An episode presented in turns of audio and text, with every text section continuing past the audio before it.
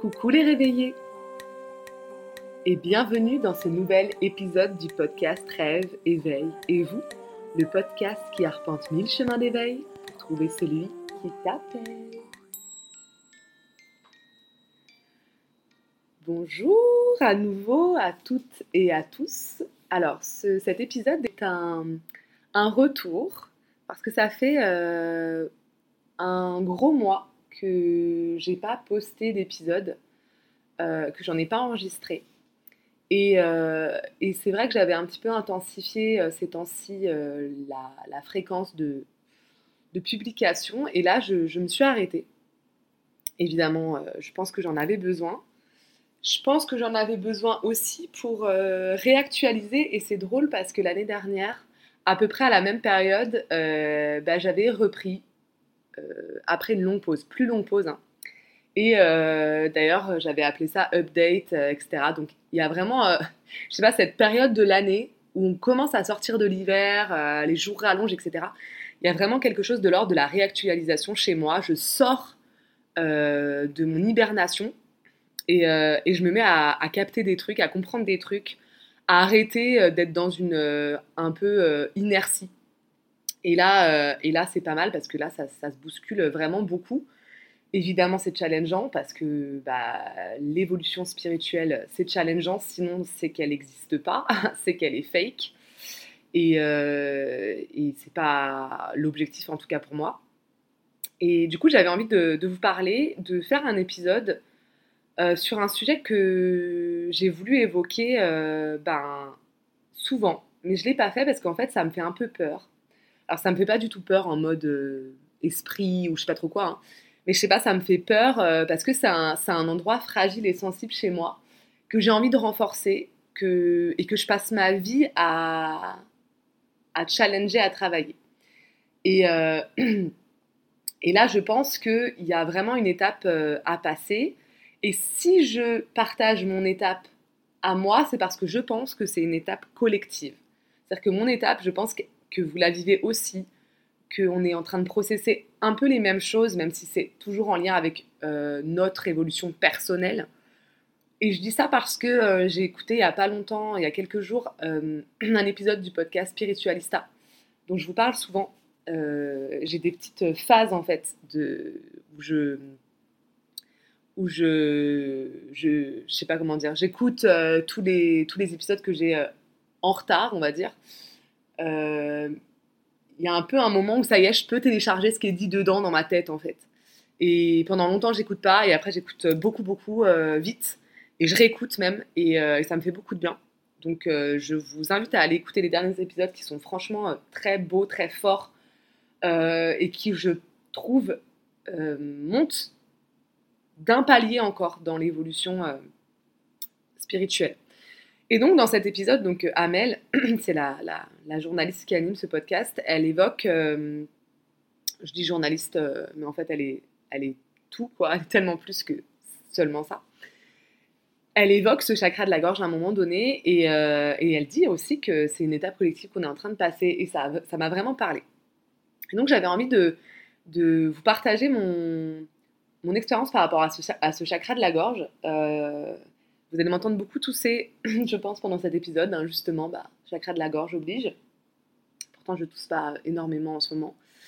Euh, donc, pourquoi j'ai envie de vous partager cette expérience? Pas d'accord, pardon. Parce que d'abord, c'est l'objectif de ce podcast, qui est des expériences en fait assez, euh, assez anonymes, qui soient partagées, euh, où il n'y ait pas forcément l'idée de vous mettre en avant une personnalité, mais plutôt des gens de tous les jours comme, comme vous et moi. Euh, et, parce qu'en fait, euh, j'ai vraiment un, gros background, euh, avec très bel accent anglais, à ce sujet. Donc, ben, je vais m'y mettre. je commence par un petit disclaimer. Je vais évoquer des avis par rapport à la médecine allopathique, à la médecine occidentale. Et ces avis ne concernent que moi. Euh, et je ne n'érige pas ça du tout en vérité absolue. Ce sont mes ressentis liés à mon histoire, à mon expérience. Euh, et euh, évidemment, libre à vous d'en tenir compte ou pas. Je ne, je ne suis pas médecin. je, ne, je n'ai donc pas d'expertise à ce sujet, quelle qu'elle soit. Donc, pour commencer, il faut savoir que ce chakra, en fait, très tôt chez moi, il a été compliqué. Euh, parce que la parole dans ma famille, elle est, euh, elle est compliquée. Hum, dans beaucoup de familles, c'est le cas. mais moi, il y avait. c'était pas plus ou moins compliqué, mais c'était. il y avait deux, deux opposés. Il y avait un côté qui ne parlait pas du tout et un côté euh, qui parlait absolument sans filtre, euh, de manière très violente. Donc je me suis construite avec ces deux opposés. Et, euh, et la première chose qui m'est arrivée, enfin pas la première, mais en tout cas celle qui me semble fondamentale, c'est que j'ai eu des, troubles alimentaires. Donc des, des TCA, c'est comme ça qu'on appelle ça maintenant, des troubles du comportement alimentaire. Et pendant plus de dix ans. alors c'était pas tout le temps, hein, ça, ça, arrivait à des périodes, ça repartait, etc. Euh, ben, j'avais, euh, j'avais des troubles et j'avais, alors euh, je vais pas mettre des diagnostics dessus, hein, je suis allée voir des spécialistes, etc. Mais euh, ça ne m'intéresse pas trop en fait de mettre ces mots-là. Ce qui m'intéresse, c'est d'expliquer comment ça se produisait chez moi. Il y avait, un, il y avait quelque chose de l'ordre du trop plein que je devais évacuer absolument. Et pour l'évacuer, il fallait que je mange pour pouvoir vomir. voilà, je n'ai pas fait de disclaimer par rapport à ça. J'espère que vous n'êtes pas trop sensible. Sinon, vous pouvez euh, avancer un petit peu. Euh, donc voilà, il y avait vraiment une volonté d'extraire quelque chose, une espèce d'énergie ou une parole ou quelque chose qui ne m'appartenait pas, que je voulais en tout cas mettre à l'extérieur de moi. Alors, évidemment, hein, euh, je suis aussi dans des recherches transgénérationnelles par rapport à, tout ce qui est de l'ordre euh, de l'intrusion. Vous comprenez bien que si on veut extraire quelque chose de soi, c'est qu'on l'a mis euh, sans notre consentement. Euh, donc ça peut être de l'énergie, ça peut être de la parole, ça peut être de l'émotion, mais pas que. voilà. Donc je suis en recherche aussi de ce côté-là. Pour l'instant, les choses avancent doucement, mais quand ce sera le moment, peut-être que les choses seront révélées. en tout cas, voilà, j'ai très vite eu ce, besoin-là. Et je l'ai exprimé après euh, auprès de mes thérapeutes que j'avais besoin d'extraire quelque chose de moi qui ne m'appartenait pas, qui était trop violent. Donc évidemment, bah, je, me faisais euh, vomir et euh, j'avais beaucoup d'inflammation, j'avais beaucoup d'angine. J'avais beaucoup d'inflammation au niveau du chakra de la gorge. voilà, ça c'est une première chose fondamentale. Parce que ça, ça, ça a tout de suite euh, marqué euh, l'endroit du problème. Quoi. Il y avait quelque chose qui n'était pas dit ou qui était trop dit, qui n'était jamais équilibré à ce niveau-là. Et euh, c'est drôle parce que j'ai eu ces troubles-là pendant 10 ans. Donc j'ai commencé quand j'avais 11 ans, j'ai fini je commençais, 10-11 ans et j'ai fini à 20 ans. quelques mois avant mes 21 ans.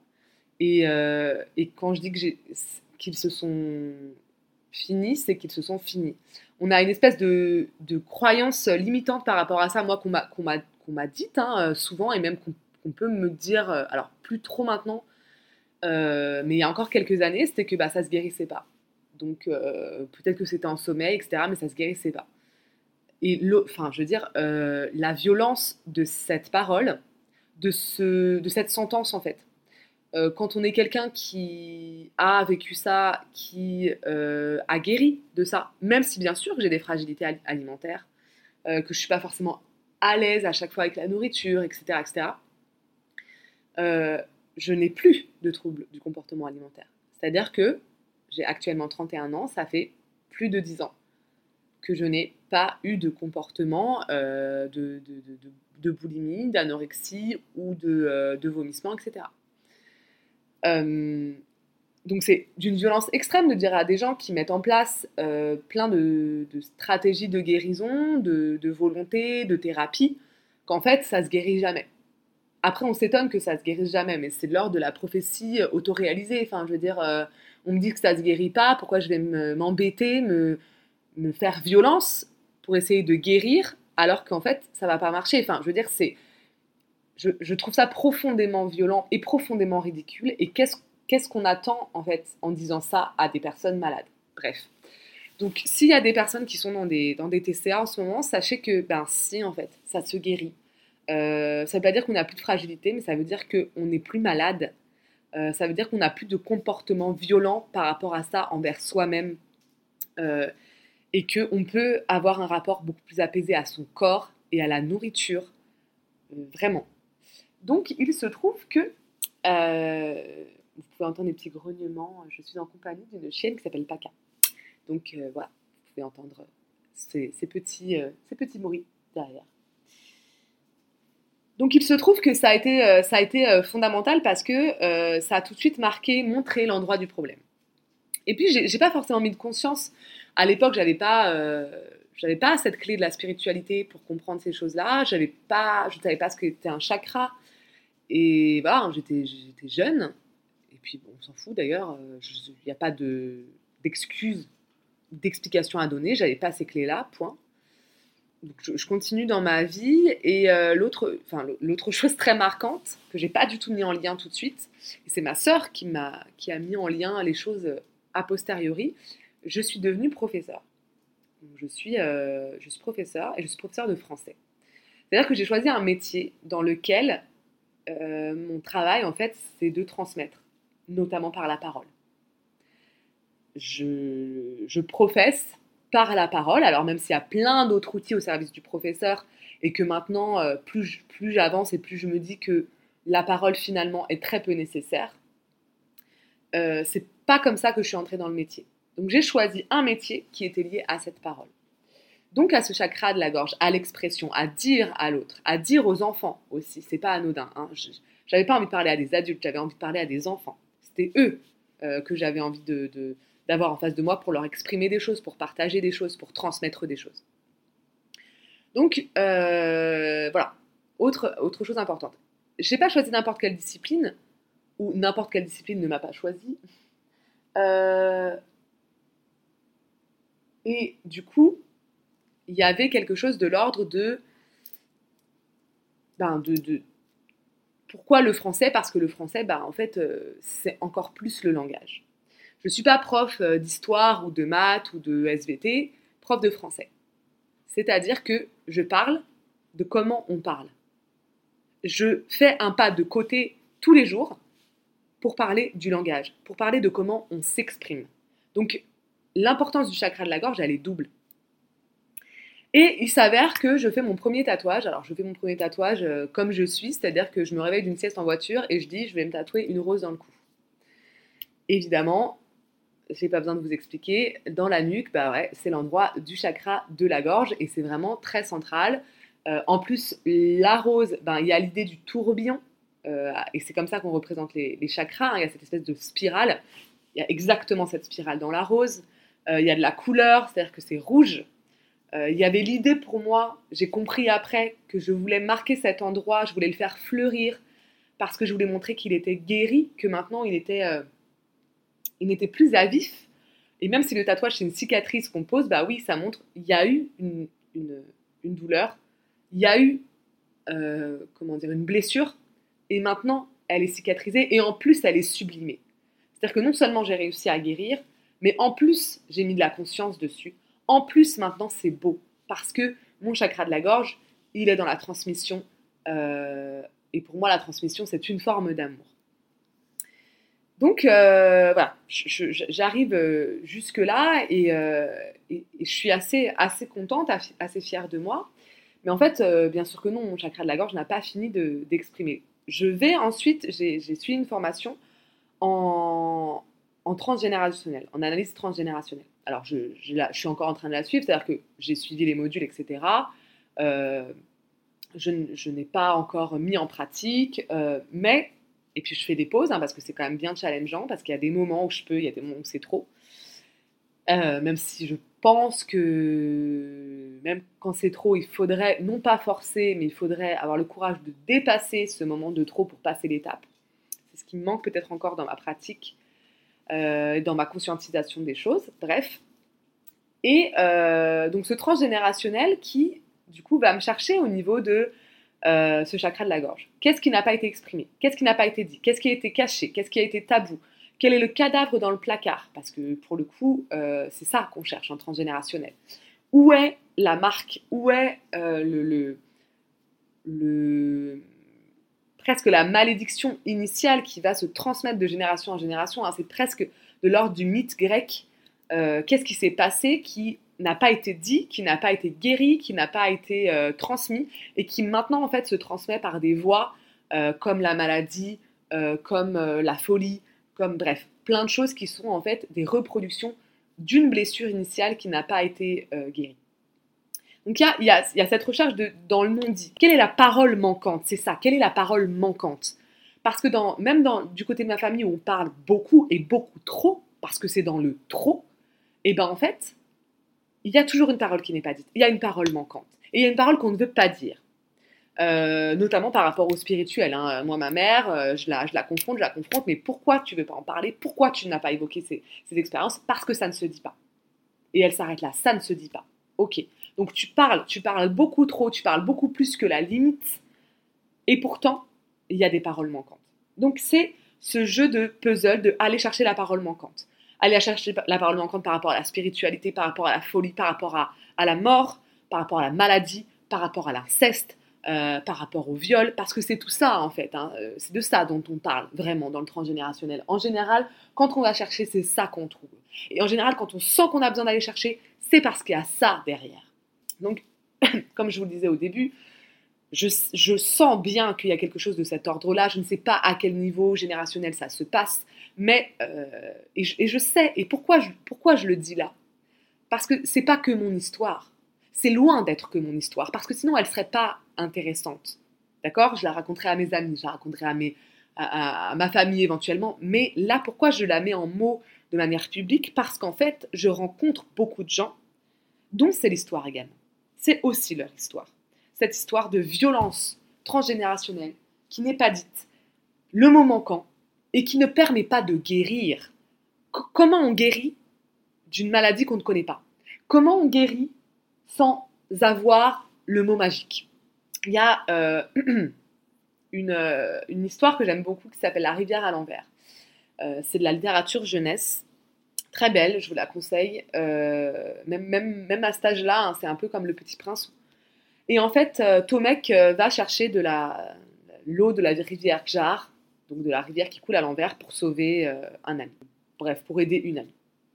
Et à un moment donné, il respire le parfum des fleurs, il s'endort mais c'est un sommeil dont il ne peut être réveillé que par les mots magiques. Sauf que personne ne connaît les mots magiques. Alors qu'est-ce qui se passe? Euh, Il y, euh, y, a un peuple qui vient l'aider, qui l'amène dans un lit et qui commence à lire. Ils le mettent dans une bibliothèque, ils commencent à lire tous les livres qui leur tombent sous la main jusqu'à ce qu'on trouve les mots magiques. Et en fait, j'ai l'impression que le, transgénérationnel, c'est un peu ça. Si on ne nous donne pas les clés, si les, les générations d'avant ne nous donnent pas les clés, et puis surtout si on est la seule dans notre génération à faire le travail, parce que c'est ça aussi le problème, c'est qu'il y en a qui aiment la cécité, Hein, qui aiment ne pas voir, qui ont peur de la lucidité, qui ont peur de la lumière, qui ont peur de la vérité. Eh bien, on tâtonne et on attend de trouver ces mots magiques. On les cherche, on, essaye, on dit des choses et un jour ça ouvre une porte. Un jour ça ouvre la confiance, un jour ça nous réveille. Mais quand, on ne sait pas. Donc on tâtonne, donc on essaye. Et j'ai l'impression qu'il y a beaucoup de gens euh, qui font euh, ce travail-là en ce moment, beaucoup de femmes qui vont libérer leur lignée par les mots qui n'ont pas été dits, euh, et c'est pour ça que tout ce qui est en train de se passer aussi par rapport à MeToo, par rapport euh, à, la vague violette, hein, cette, nouvelle vague de féminisme, par rapport à, l'évocation, aux formations qu'il y a sur les violences sexistes et sexuelles, c'est énorme parce que oui, ça libère là la parole, mais ça libère la parole de plusieurs générations en fait, parce qu'à travers nous, ce sont des femmes euh, qui ont été abusées, violentées depuis des centaines et des centaines d'années qui s'expriment. C'est la, c'est la, c'est la blessure de nos mères, de nos grands-mères, de nos arrière-grands-mères, de nos aïeuls qui s'exprime. D'accord? Il faut bien comprendre que c'est pas que notre voix qu'on, évoque. Euh, donc on porte des, centaines de générations de femmes qui sont extrêmement importantes. Et c'est pour ça que on, est aussi. Moi, moi j'ai pas le souvenir, après, je sais pas, parce que vous savez qu'il y a des amnésies traumatiques et on peut avoir vécu ces choses-là, ne pas s'en souvenir. Mais en tout cas, j'ai pas le souvenir d'avoir vécu des choses comme ça. Et pourtant, j'ai une, une vibration en moi de il faut que je lutte pour que ça change. c'est urgent, c'est important. Et je ne sais pas en fait d'où ça vient, je ne sais pas quelle parole je porte. Alors, je fais un travail karmique, je sais que ça vient d'autres vies, mais je crois que ça vient aussi de ma lignée incarnée. Je crois que ça vient aussi des femmes qui m'entourent.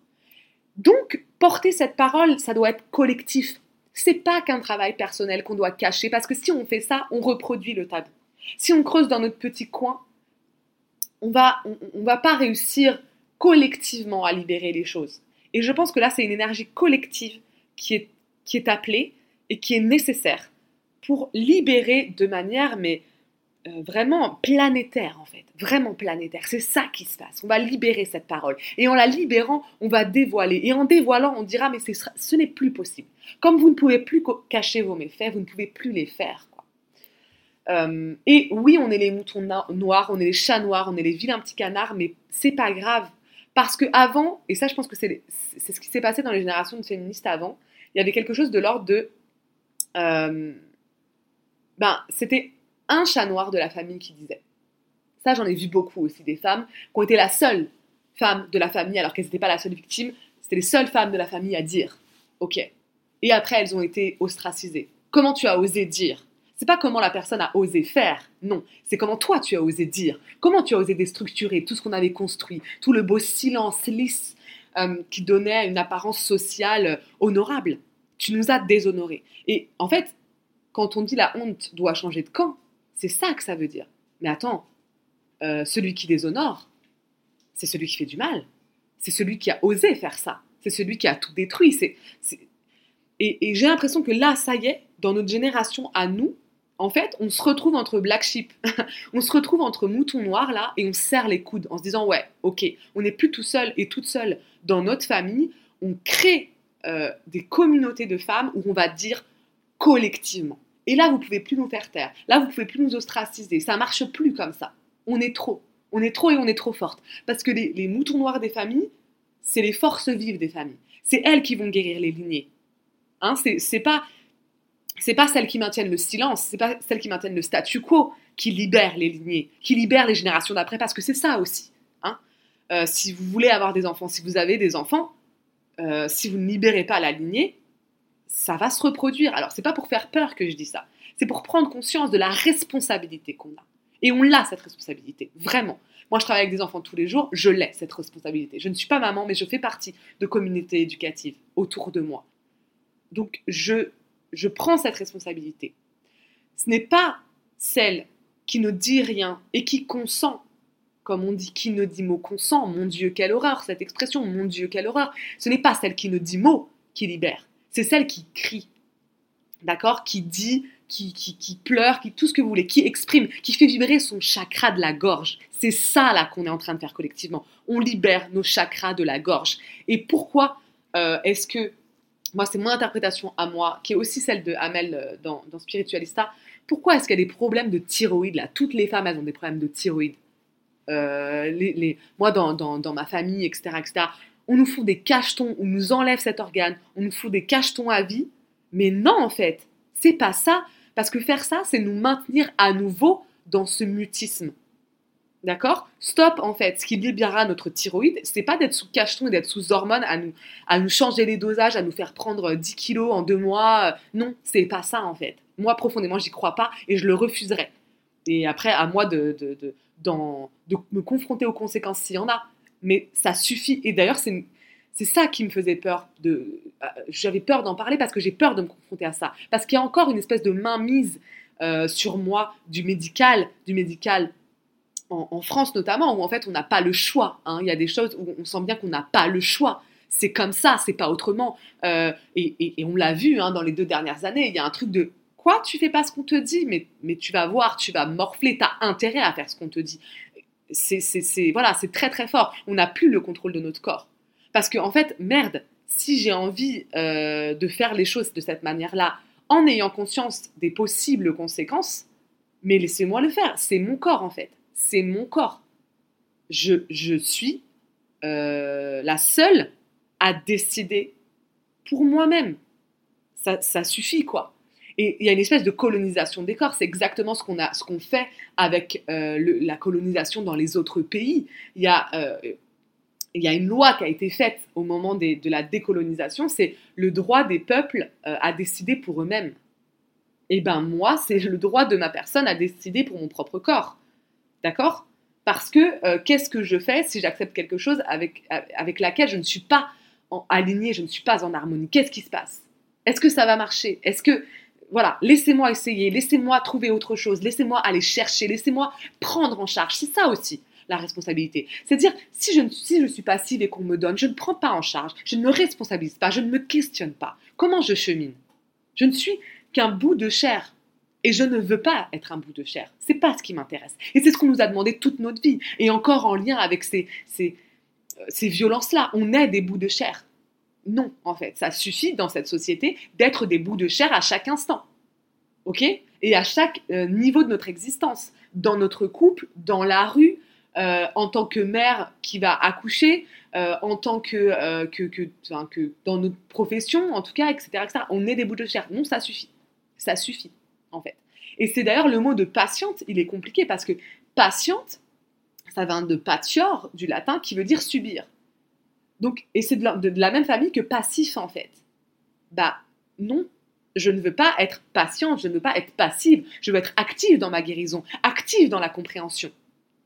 Et je ne dis pas que tout le système euh, médical français est comme ça. Euh, moi, je connais des, praticiens qui ne sont, qui sont pas comme ça, justement, qui ne le sont pas. Mais je pense que le côté systématique, euh, le côté industriel de ce système, le côté évidemment financier et capitaliste, induit ça.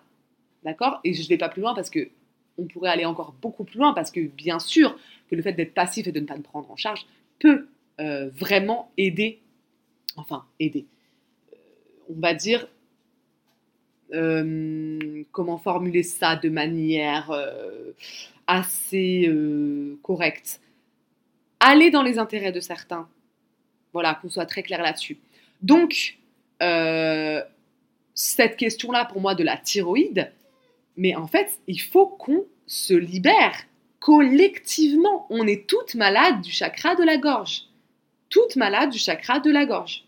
Euh, alors moi, je vous dis ça, euh, j'ai eu des symptômes liés euh, à ce chakra, etc.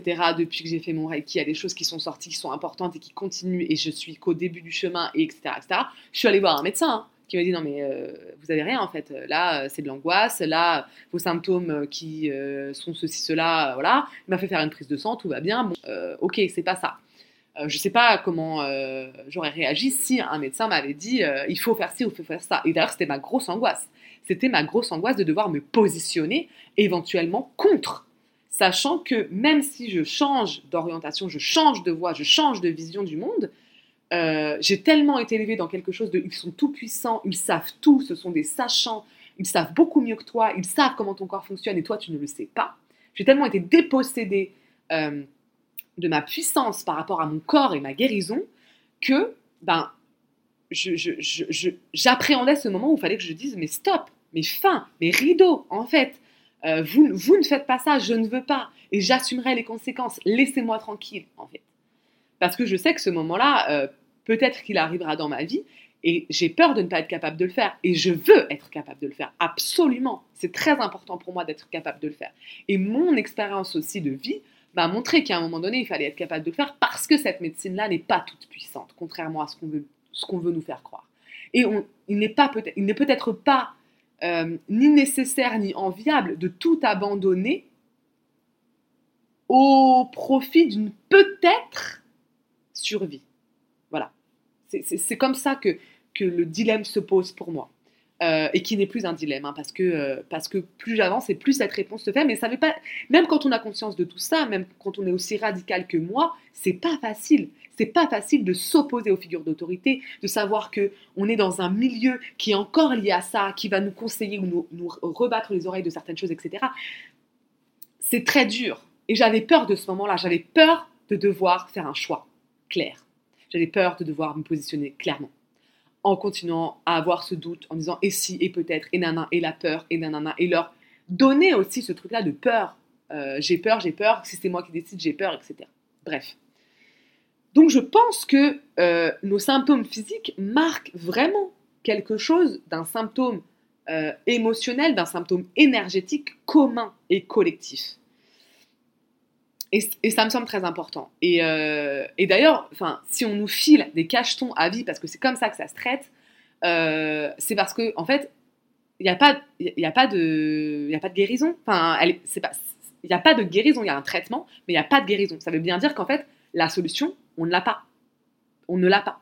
On peut baisser les symptômes, euh, voilà, les, apprivoiser quelque part, mais on ne peut pas te guérir. Donc ça veut dire que là, enfin, pour moi, c'est une clé importante de dire, mais là, il n'y a pas, il y a un traitement, mais il n'y a pas de guérison. Donc, peut-être que pour aller guérir, il faut chercher ailleurs, quoi. Donc ça, ça me semble extrêmement important. Et du coup, ce que j'avais envie de vous dire euh, vraiment collectivement, c'est... Euh, moi, j'ai pas l'impression, en tout cas, je ne perçois pas, mais je, ne perçois pas comme ça, mais on a toutes et tous une vision un peu erronée des choses. Euh, de nous-mêmes en tout cas, ou plus ou moins sur certains points, je me suis toujours vue comme quelqu'un qui disait des choses, qui était honnête, qui était franche, qui disait. Et je me suis même dit très souvent, et je me dis encore que je dis trop. Donc en fait j'ai rapproché la limite, je me suis encerclée, je me suis piégée en me disant, faut pas que tu dises trop. Surtout ne sois pas comme cette partie de la famille, ne dis pas trop parce que ça va être violent. j'ai peur encore maintenant de détruire les gens. Mais ça va jusque-là. J'ai peur de détruire les gens si je leur en dis trop. Alors évidemment, la parole, euh, je vous invite à lire les accords Toltec à ce sujet, euh, la parole juste, mais ça ne veut pas dire ne pas dire. Et encore une fois, je vous en ai déjà parlé dans un autre podcast, pour moi la parole doit passer par trois portes, la nécessité, la bienveillance et la justesse. C'est-à-dire que on dit si c'est nécessaire à l'autre de l'entendre, ou si c'est nécessaire pour nous de le dire, mais on ne dit pas tout et n'importe quoi. Il y a un filtre qui est important. Et, après, quel est ce filtre? Comment on l'adapte? Bien sûr, ça c'est toute la communication, c'est un gros travail, c'est un travail d'une vie. Euh, moi, je m'inspire beaucoup de la communication bienveillante, euh, pas du tout bienveillante, mais non violente, mais je trouve que ce mot n'est pas adéquat. Donc, je préfère communication bienveillante. Mais la communication non violente, elle nous apprend énormément de choses. C'est génial, c'est un, outil fantastique. Je vous invite à aller voir, vraiment, euh, parce qu'on évoque nos besoins, on comprend mieux ceux des autres, et on est dans quelque chose qui n'est pas des, espèces de rapports passifs-agressifs, etc. Donc, la nécessité, la bienveillance et la justesse. Donc, j'ai confondu le fait de passer par ces portes avec le fait de moins dire. Et maintenant, bah, ça vient toquer là euh, à mon chakra de la gorge et vient me dire non, maintenant, faut que tu dises, ça suffit. Tu as tellement eu peur de détruire, tu as tellement eu peur de reproduire ce qu'il y avait dans ta famille. Au début, tu as commencé par beaucoup, beaucoup, beaucoup, beaucoup dire euh, parce que tu avais peut-être peur du silence, parce qu'il y avait un effet un peu de vomissement des choses, tu avais besoin de vomir ce que tu avais à dire. Et après, au fur et à mesure, comme tu as eu un sentiment de culpabilité, de honte, de je ne veux pas reproduire, je me construis en contre, vous savez comment on fonctionne aussi, notamment après l'adolescence, etc., que j'ai réduit, j'ai réduit, j'ai réduit ce que je disais. Et je me disais, ben, je veux pas détruire les gens, je ne veux pas leur faire du mal, je ne veux pas les blesser, je ne veux pas les tuer, parce que je me suis rendu compte qu'en fait, ça allait jusque-là, j'avais peur de tuer les gens par la parole. Évidemment, c'est lié à du karma, bien sûr, c'est lié à des vies où ça s'est passé comme ça, etc. Et j'avais tellement peur de ça que du coup, je ne disais plus. Enfin, que du coup, il y a plein de choses que je ne dis plus. Encore maintenant que je ne dis plus. Et là, non, en fait, ça suffit. Je veux dire ma réalité parce que je me retrouve dans des situations où je suis piégée, où j'ai du mal à respirer, où je me sens enfermée, où je ne suis pas à ma place. Et pourquoi? Parce que je ne veux pas blesser, parce que je vais culpabiliser, parce que j'ai peur de détruire en disant. Mais non, là je ne me respecte pas. En acceptant ça, je ne me respecte pas, je ne suis pas alignée. Je ne m'aime pas en faisant ça. J'ai trop honte de qui je suis, j'ai trop honte de ce que je ressens, et du coup, je ne dis pas. Et du coup, je fais passer l'autre en permanence avant moi. Et c'est même pas l'autre dans son besoin, dans son bien-être, dans pas du tout. C'est l'autre dans son envie de pouvoir, dans euh, sa peur d'entendre quelque chose qui ne lui plaît pas. Je projette des choses. Et parce que là, je suis en train de faire des tests un petit peu. Je suis en train de voir ce que je peux dire, ce que je peux, enfin, ce que, ce que je peux dire, mais surtout comment je peux le dire, de quelle manière et à qui, en train d'essayer de, d'être un peu sur ma manette de DJ là, à changer un peu les basses et tout, voir comment je fais pour, parce que je veux dire, je vais dire, je m'engage à dire, parce que je veux me respecter, comment je fais pour que ce soit entendu de l'autre côté, comment je fais pour que ce ne soit pas vomi, comment je, sais, je fais pour que ce ne soit pas violent, comment je, sais, je fais pour que ce soit efficace. Donc ça, c'est extrêmement important. Et du coup, en fait, je me rends compte que je projette énormément de choses. Qu'en fait, il y a des gens qui sont, qui sont complètement capables d'entendre ça et qui réagissent d'une certaine manière. Moi, je le prends comme ça, mais ça ne veut pas dire la même chose pour eux et pour elles. Et ça, c'est essentiel. Et je vous invite à faire de même, vraiment, parce qu'il y a besoin de cette libération. Ça suffit de se retrouver dans des contextes où on est mal, on n'est pas à notre place, on est gêné, on est mal à l'aise, on n'est pas en sécurité. Parce que moi, c'est ça que je ressens, je suis pas en sécurité. Du coup, je suis énervée, du coup, je suis sur les nerfs, du coup, je ne suis pas dans l'amour, du coup, je ne suis pas dans l'accueil, du coup, je ne vis pas en fait. Je ne vis pas, je ne respire pas, je ne me respecte pas parce que je n'ai pas dit. Et c'est comme si je prenais une grande respiration, je passais ce temps-là et après, je dis, bon, bah, c'est passé, euh, ok, je, refais ça dans six mois. Mais mon Dieu, mais à quel moment? À quel moment? Et attention aussi, parce que j'ai commencé à me dire, non, maintenant tu vas dire, tu vas plus reproduire ça. C'est pas possible. C'est non. Et après, je me suis dit, ok, j'ai commencé à négocier avec moi-même. Ouais, peut-être que tu peux pas, une semaine c'est trop. Peut-être deux jours, allez, comme ça, ça. Voilà, tu ménages un peu la chèvre et le chou, comme on disait avant. Mais non, en fait. Mais non, ne pas négocier avec soi-même. Et, moi, j'ai la chance aussi parce que euh, c'est ça, je pense, la spiritualité, le reiki, euh, mettre de la conscience dans les choses, c'est que mon corps me dit, là, arrête de négocier, vas-y maintenant, détache-toi de ça, tu ne peux plus attendre, c'est maintenant.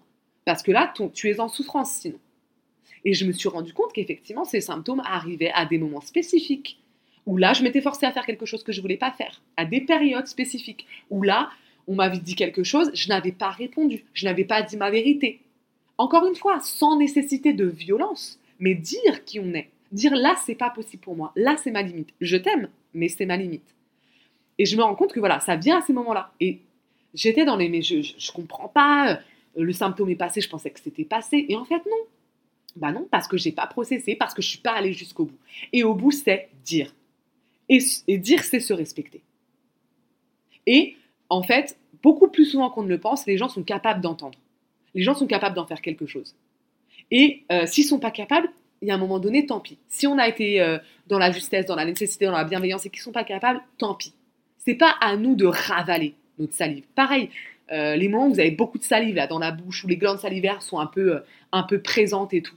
Mais ouais, vous avez quelque chose à cracher, quoi. Alors, pas dans la tronche de quelqu'un, mais vous avez quelque chose à dire. Vraiment, écoutez-vous et faites-le. Et je pense que notamment, c'est quelque chose de, de très de très important chez les femmes, non pas que j'essentialise, pas du tout, mais socialement, la position dans laquelle on nous met, nous les femmes, c'est celle de ne pas dire.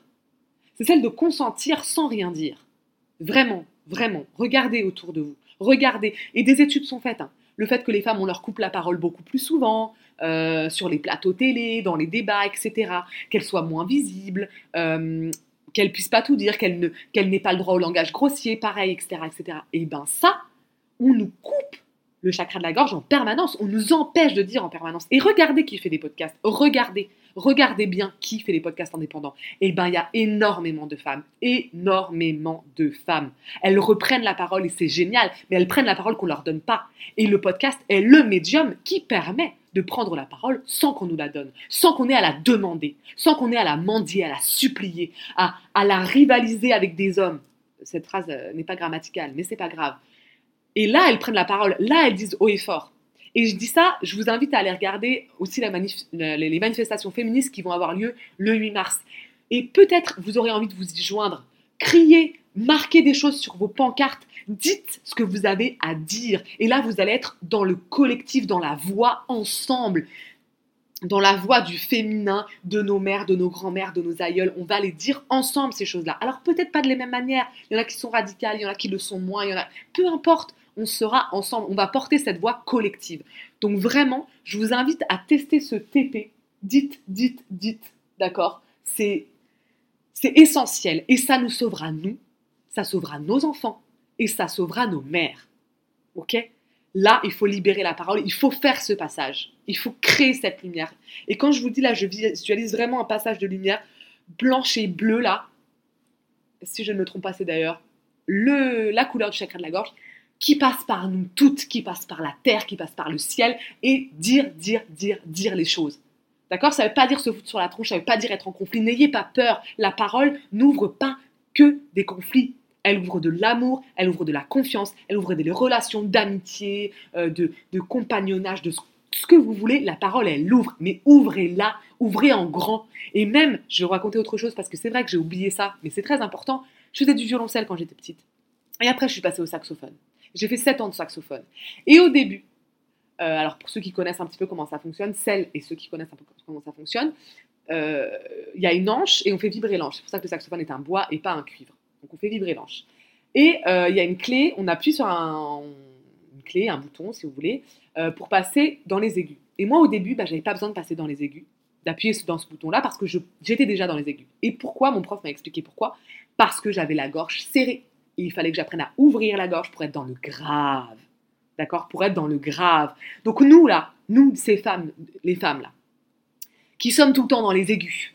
Et quand on crie, on entend, on est dans les aigus, etc. Soyons dans le grave, ouvrons. D'ailleurs, voilà, ça ancre dans les profondeurs, ça vibre autrement, ça vibre plus fort. Euh, c'est ça englobe, ça prend l'espace. Eh ben, vibrons, ouvrons cette gorge, ouvrons ce chakra de la gorge, d'accord? Et ça, ça va résonner dans tous les chakras. Et cette ligne, elle va se faire du chakra de racine au chakra couronne, d'accord? Ça va passer, on va avoir cette vibration, cette lumière blanche et bleue, et on va dire. Et je pense qu'il faut le faire ensemble.